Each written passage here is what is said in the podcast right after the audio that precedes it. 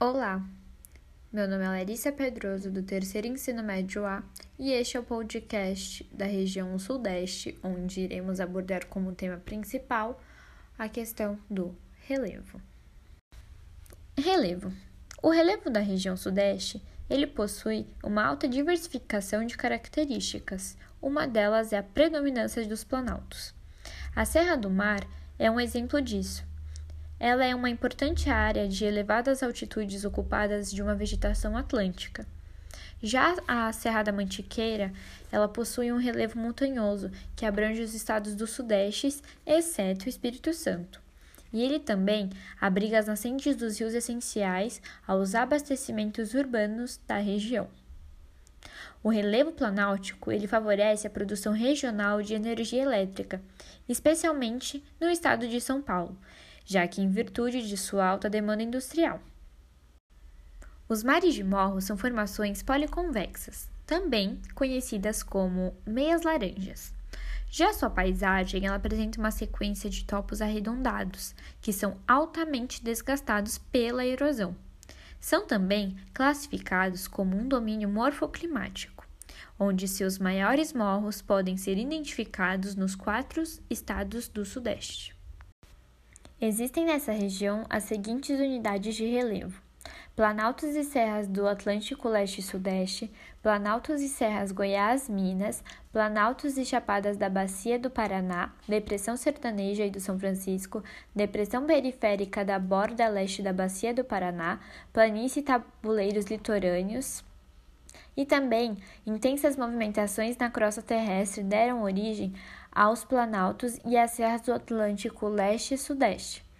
Nessa unidade morfológica do relevo brasileiro, é possível obter e concentrar-se extensas áreas de dobramentos, falhamentos, instruções ígneas e, além disso, há processos de metamorfonismos das rochas.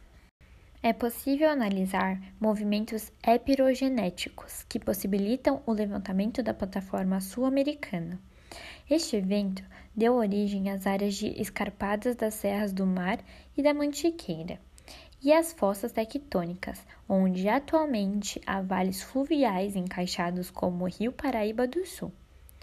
Já a Serra do Espinhaço, ela também é conhecida como a Serra Geral das Minas. Ela é uma formação que ela tem como extensão da Serra da Mantiqueira até o médio vale do Rio São Francisco. De um ponto de vista econômico, a sua importância ela deve ser extensa de reservas de ferro, ouro ou manganês.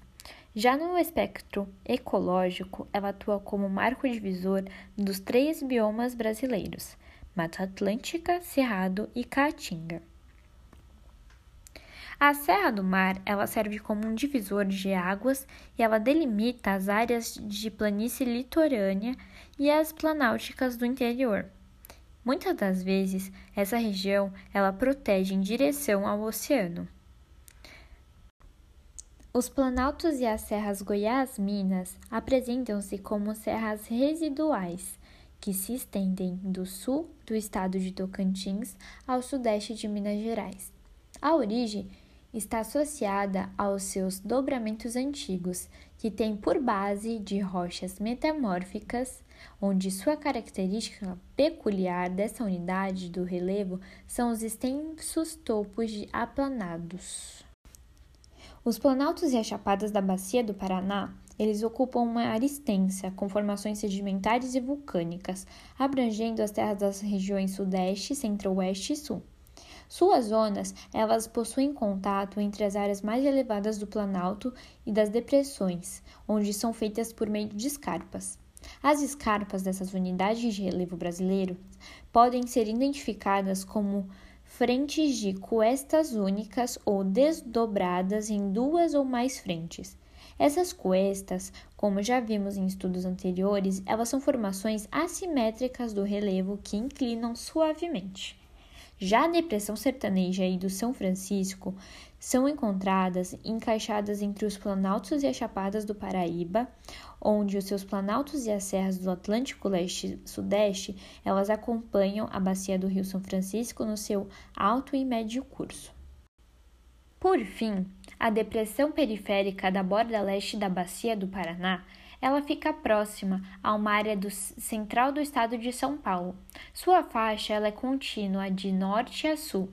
É modelada por diferentes processos erosivos, estabelecendo transições dos terrenos altos dos cristalinos para os terrenos sedimentares com altitudes inferiores a 700 metros.